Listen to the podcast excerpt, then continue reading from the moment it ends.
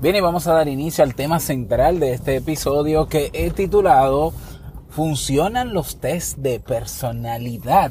Vamos a hablar sobre esto. Este es un episodio eh, que ha sido grabado de una forma diferente, seguro te estás dando cuenta porque estoy grabando mientras voy de camino a la universidad. Así es, no pude grabar esta mañana, amanecí un poco Um, estropeado, ¿no? En, el día de ayer jueves, eh, aparte de que me pasé el día dando los toques finales a la, al seminario de Potencia tu Marca con un podcast, pues eh, decidí hacer el podcast en vivo durante dos horas de pie. Entonces, aparte de que hice ejercicios y aparte de que el día antes, el miércoles, estuve jugando baloncesto. Por tanto, hoy el cuerpo me pasó un poco de factura, aparte de que tenía otros compromisos. Bueno, bueno, bueno. Pero aquí estoy, de camino a la universidad, estoy grabando desde mi vehículo y eh, quizá por eso escuches alguno que, otro ruido, ¿no? Y es, eh, se debe a eso. Bien, quiero antes eh, agradecer a las 32 personas que tuvimos ayer en el seminario. Eh, tuvimos problemas técnicos, definitivamente. Yo escuché, luego vi la grabación eh, que, salió, ¿no? Y realmente creo que el micrófono que utilicé tiene problemas con la interfase. Eh, es algo que no dependía, o sea, escapó a mi control porque yo mismo no escuchaba esas fallas. Muchas personas me decían que no me escuchaban bien, que se escuchaba entrecortado, pero eh, fue un error que no pude prever, sobre todo en ese momento cuando ya estaba corriendo el tiempo. Entonces igual ah, preparé un buen contenido, la mayoría de las personas se sintieron eh, conformes con, el, con lo que trabajamos allá, pero hubo un buen grupo de personas, porque fueron más de 150 los que se inscribieron, que eh, no pudieron participar por alguna que otra razón. Por tanto, mañana les aviso a todos los que se inscribieron en el webinar que mañana sábado les voy a enviar un correo en la mañana para enviarles el nuevo, un nuevo enlace porque vamos a repetir el webinar. Lo vamos a repetir para el próximo miércoles, eh, miércoles 3 eh, a las 2.30 de la tarde hora Santo Domingo. Lo hago más temprano para que las personas eh, de España puedan participar, ¿no? Hubo personas de España, pero estuvieron hasta las 12, hasta las 2 de la mañana compartiendo. Y e incluso las personas que participaron ayer, les invito a que participen de nuevo. Pero eso, eh, los detalles te los voy a dar en el correo a todos los que se inscribieron. Los que todavía no se han inscrito, eh, o que no se iban a inscribir, porque se supone que era hasta ayer, pues le confirmo que pueden inscribirse. Vamos a continuar con las inscripciones. Así que tienen ya, sería hasta el martes en la tarde cuando cierro inscripciones para enviar los detalles de acceso. Bueno, vamos a responder a la pregunta eh, de si los test de personalidad funcionan. Esta pregunta fue propuesta ya, fue, una, fue un tema propuesto en teinvitouncafé.net. Como sabes, tenemos ahí un espacio para proponer temas y votar.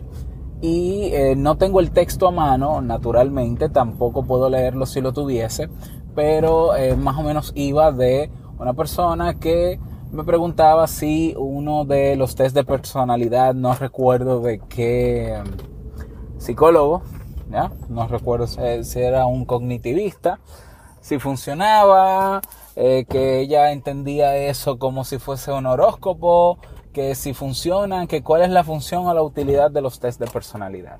Bien, vamos a hablar sobre eso. Un test de personalidad es una, una batería de ítems o de sentencias o de eh, oraciones, enunciados, que busca como objetivo hacer medible cualidades o rasgos de la personalidad de esa persona que toma el test o que rellena el test. Ya, busca tener un, un parámetro, una visión más objetiva en términos cualitativos de esa persona y de sus rasgos de personalidad. Hasta ahí vamos bien. un test de personalidad es una excelente herramienta para los psicólogos, sobre todo clínicos y psiquiatras también, porque ante una consulta, ante un motivo de consulta, ese psicólogo puede tener una visión más eh, objetiva, más puntual de las cualidades que tiene esa persona, de las características, de los rasgos. Esto a un clínico le ayuda bastante en lo que llamamos la historia clínica o el historial clínico, puesto que al tener una visión más acabada de la persona que, con la que estamos trabajando o con las que trabajan los clínicos, porque yo hace muchísimo tiempo que no hago clínica, pues eh, ayuda mucho mejor a la hora de mm, diagnosticar si puede haber un trastorno o no y eh, tener el expediente lo más completo posible. ¿Ya? Pudiera utilizarse también quizás el test de personalidad o los resultados para correlacionar variables de, ante la situación que puede tener el paciente en la consulta y comprender mucho mejor qué es lo que le pasa. Pero como digo, con fines de crear un, un diagnóstico, de ahí puede partir un tratamiento y de ahí puede partir también un referimiento. ¿Eh? O sea que sí, es una herramienta muy útil para un psicólogo clínico porque un psicólogo clínico sabe para qué lo necesita y qué puede hacer con él. Lo mismo para un psiquiatra. En el ámbito laboral, el test de personalidad también se utiliza, es muy común. y eh, también, ¿no? Para tener rasgos, cualidades bien puntuales de la persona que tiene enfrente, para ver si, para, para comprenderle mejor con miras a su puesto de trabajo. Es una herramienta que es como un condensado, tener en un documento, en un informe, un condensado de cómo es esa persona en el momento en que llena ese inventario, ese test. ¿Ya? Nosotros sabemos que hay rasgos de la personalidad con lo que nosotros nacemos. En psicología les, les llamamos aptitudes con P. Pero hay otros rasgos y otros elementos de la personalidad que son las actitudes con C. ¿Ya? Entonces las aptitudes eh, son potencialidades que tenemos los seres humanos, que generalmente nacemos con ellas, que tienen quizás, se dice que pueden tener un componente genético también, claro que sí, y no necesariamente cambian a lo largo del tiempo, pero hay otros rasgos que sí pueden cambiar a lo largo del tiempo. Es decir, una persona que eh, se considera con, que socializa poco, ya por decirlo de alguna manera, bueno, socializa poco, si aprende habilidades sociales puede desarrollar esas capacidades y convertirse en una persona eh, que supere ese, ese rasgo de su personalidad. Entonces, en el ámbito laboral, pues también pueden funcionar los test para tener una visión condensada, bien puntual, de cualidades y de rasgos de la personalidad de, ese, de esa persona que está en ese puesto. Eh, pero, pero, pero, pero, un test de personalidad no es un oráculo, no es un horóscopo, no es un documento, eh, ni un instrumento para eh, condicionar a las personas, ni etiquetarlas, ni hacer predicciones con, su, con, su, con, su, con sus resultados, ¿ya? Es aquí donde puede estar el error, ¿ya? una persona que no sabe para qué se usa un test de personalidad y que tampoco eh, tiene la autorización, vamos a decirlo así, porque si bien en Internet tú puedes eh, llenar un test de personalidad o no, eh, pero son test populares, son test que no están validados científicamente. Cualquiera se inventa un test de personalidad y lo sube a una página web. Los test de personalidad que están validados científicamente, y recuerda, un test de personalidad se debe validar en cada país donde se aplique. Entonces el hecho de que tú llenes un test en, internet, lo más probable, porque también hay que pagar eh, regalías a los autores y por eso son tan caros los test psicológicos, eh, pues lo más probable es que lo que tú llenas en internet no sea más que un cuestionario de preguntas que saca un tipo de conclusiones que no son tan objetivas como daría un test de personalidad. ¿Ya? Entonces, eh, ¿para qué no sirve, para qué no debe utilizarse un test de personalidad? Para tú etiquetarte y, catalogarte, ¿no? Ah, bueno, mira, porque vamos, y abro este paréntesis. En un test de personalidad, el resultado que tú sacas en un test de personalidad, eh, a ver, es el resultado de lo que tú llenaste en las preguntas. Entonces, si tú tienes un test, como por ejemplo el de 16 factores de la personalidad de Catel, que te pone una pregunta y te dice, ¿cuál de estas tres actividades tú prefieres hacer? Vamos a ver. Ir a una fiesta, ya. Leer un libro o limpiar el baño de tu casa. Ah, pues yo diría una fiesta. Eh, el test puede decir, correlacionando esa variable, ese resultado con otro resultado, que tú eres una persona extrovertida.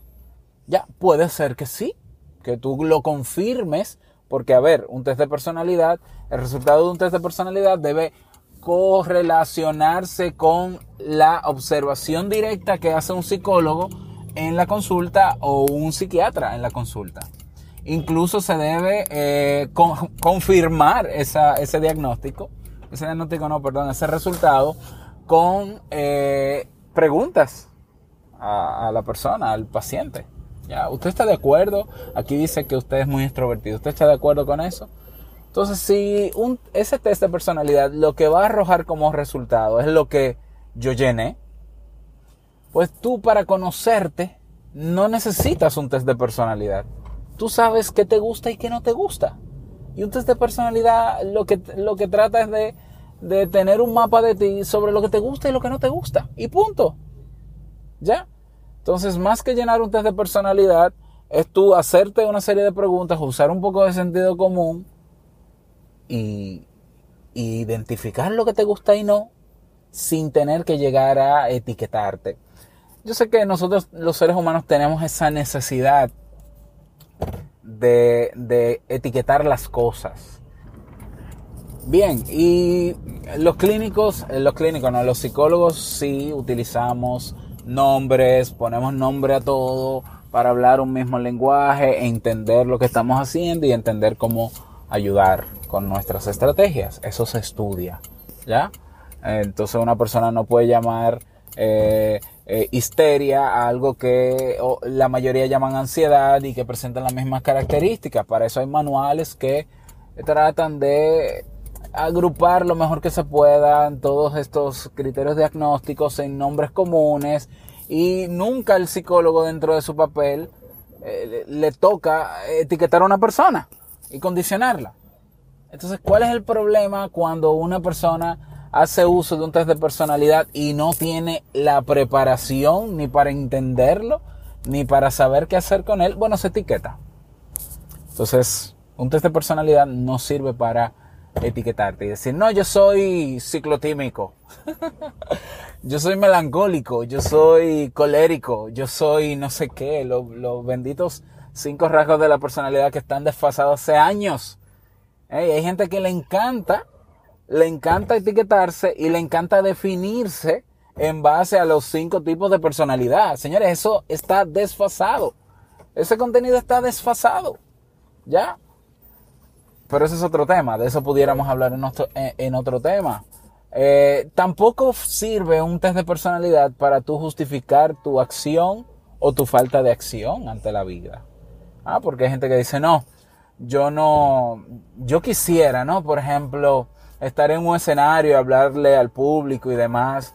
Pero yo sé que eso yo no lo voy a lograr porque eh, yo soy una persona introvertida. O yo sé que no voy a conseguir un buen trabajo porque yo soy eh, introvertido, soy antisocial. ¿Y cómo tú sabes eso? Un test de personalidad me lo dijo. no, por favor, o sea, esos rasgos, esas actitudes se pueden modificar. Claro, hay que aprender habilidades. Yo insisto siempre en las habilidades sociales porque el que no sabe hablar, el que no sabe entablar una conversación con alguien, lo aprende. Pero tienes que saber que es posible aprenderlo. El que no sabe decir que no, no puede justificar su, falta de acción y de avance ante la vida, no puede justificarlo porque, ay, es que yo no sé decir que no. Eso no es una excusa válida. Ya, entonces, yo sé que el etiquetarnos, el tener, el querernos ver eh, de manera simple en un, en un concepto, en un rasgo, en un tipo de personalidad, suena bonito porque incluso nos da cierta tranquilidad mental, ¿no? Ah, ahora entiendo por qué es que me pasan estas cosas. Es que yo soy extrovertido. Es que yo soy melancólico. Es que yo soy colérico. ¿Ya? Eh, sí, pero no. Esas son características actuales. Cuando, en este contexto, quizás tú eres introvertido en, e, en este tipo de contexto, pero en otros no. Por, tanto, no eres tan introvertido. O sea, para tú definirte como introvertido, extrovertido, melancólico, lo que tú quieras, tú tienes que ser así en todos los, eh, en todos los lugares, en todos los momentos de tu vida. Por el simple hecho de que no lo seas en un contexto, simplemente está descartado el que tú seas eso. Y te lo está diciendo un psicólogo. Eh, y eh, no puedes justificarte entonces en tus rasgos de personalidad para hacer las cosas para, o para no hacerlas. Ah, sí, yo robo porque ah, según un test de personalidad dice que yo tengo rasgos antisociales. Entonces yo voy a robar y me justifico en eso. no vale, o sea, no vale. Ah, es que yo no he logrado hacer eso que yo de verdad quiero hacer, pero no lo logro. Y es porque yo soy, eh, tengo un rasgo de pereza crónica. Ah, que es muy cómodo justificarse en rasgos porque entonces ya tú no te preocupas y no haces, no das la milla extra porque dices, bueno, si yo soy así, así seré siempre. Pues no es así. No es así. Repito, el test de personalidad es un excelente instrumento para el que sabe hacer uso de él. Y el que sabe hacer uso de un test de personalidad no te va a cuadrar dentro de un rasgo ni dentro de un tipo de personalidad. Ah, sí, mire, usted es melancólico, usted le toca trabajar en el departamento tal, aunque sus habilidades técnicas sean estas. No. Y si lo hacen, pues, pues no sé por dónde pasaron, dónde lo estudiaron, pero no están haciendo el uso adecuado de ese instrumento. ¿Ya? Es como tú eh, vamos a poner un, qué sé yo, un constructor que utiliza una cinta métrica para medir cosas. El medir las cosas y tener una libreta donde anotar las medidas no quiere decir que eso que vaya a construir eh, sea en función de la medida. ¿Me explico? O sea, ah, sí, mira, esto es tanto por tanto. No, no, esto es tal cosa. Mide dentro de sus características está el que mide tanto de ancho, tanto de profundidad, tanto de alto. Ah, sí, esas son características. ¿Eso puede variar? Sí, incluso un maestro constructor te puede decir, sí, esas medidas pueden variar. Podemos quitarle a esta habitación más espacio, a esta ponerle más. Todo eso puede ser modificable, pero eso no define lo que en esencia es el proyecto final. Entonces nosotros somos ese proyecto final que no podemos eh, sentirnos tranquilos y complacidos porque de repente un test me diga a mí que yo soy de una forma o de otra. Cuando el test no es más que el resultado de lo que yo llené. ¿O ustedes creen que no se puede falsear el resultado de una prueba de personalidad? Pero claro que sí. Definitivamente se puede falsear. ¿Mm? Entonces, bueno, en el trabajo hay personas seguramente que han falseado un test de personalidad y han, han obtenido el puesto. Lo que quiere decir, y eso deben saberlo los psicólogos eh, laborales o industriales, que un test de personalidad es solo un parámetro a tomar en cuenta en la elección de un candidato. Ya, lo mismo en el tema clínico. Ya. Eh, dejemos de limitarnos con cosas como estas, ¿no? Esta es mi invitación final. Yo te puedo contar una historia breve que me ocurrió ah, cuando yo tenía, qué sé yo, 15 años, quizás menos. Yo solía caerme mucho cuando era pequeño y yo vivía, yo me crié frente a un parque, ¿ya? Frente, frente, frente a un parque. O sea, yo salía de mi casa, cruzaba la pequeña calle que estaba ahí y me metía en un parque, un, buen parque. Eh, yo vivía en una manzana. Y yo solía caerme mucho. Y una vez jugando baloncesto en el parque, pues yo me caí y yo sentí que la rodilla izquierda se me reventó. ¿Ya? Eh, yo lloré muchísimo y yo, yo pensaba que un amigo mío de, de, infancia fue que me tiró la pelota, una piedra o algo en la rodilla, yo me caí por él y demás, y yo empecé a acusarlo, pero después me di cuenta de que no, fue algo que, que pasó y, y, ya.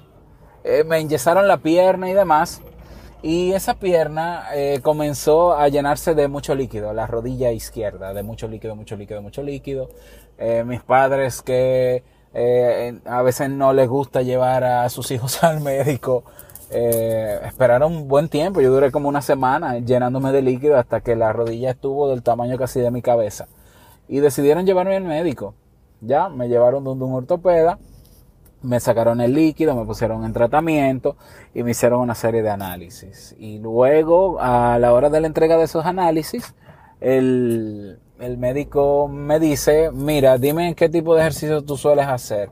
Ah, bueno, mire, yo monto bicicleta y juego baloncesto. Ah, pues mira, tú, tú puedes seguir con la bicicleta porque no es un ejercicio de tan alto impacto, pero ya no te recomiendo que juegues baloncesto nunca más. ¿ya? Eh, puedes nadar, puedes hacer natación, puedes montar bicicleta, pero tienen que ser ejercicios de bajo impacto, pero ya no puedes jugar más baloncesto porque se descubrió que hay una condición que se llama bipantismo, creo que todavía se llama así, si no le cambiaron el nombre, bipantismo que es como tener la rótula, que es el hueso, eh, el hueso que, sirve como de tapa en la rodilla, eh, dividido en dos partes, y entonces esa parte como que se frotan, bueno, tú, bueno, yo no soy médico ya, pero esa condición se llama bipantismo. Y por tanto ya yo iba a padecer de eso siempre, era una condición congénita, no podía jugar baloncesto. Tú te imaginas, eh, o sea, imagínate que yo hubiese acatado esa orden y que ya yo me justificara en que ya, ya, me embromé, yo no puedo eh, saltar, no puedo correr, pues lamentablemente, no sé si a los 80 años yo lo lamente, ¿no? Pero yo salí de ahí y yo dije, ¿quién me va a decir a mí que yo no puedo volver a jugar baloncesto? Yo voy a procurar jugar con más cuidado que antes, pero no hay quien me quite este, este vicio que yo tengo con el baloncesto.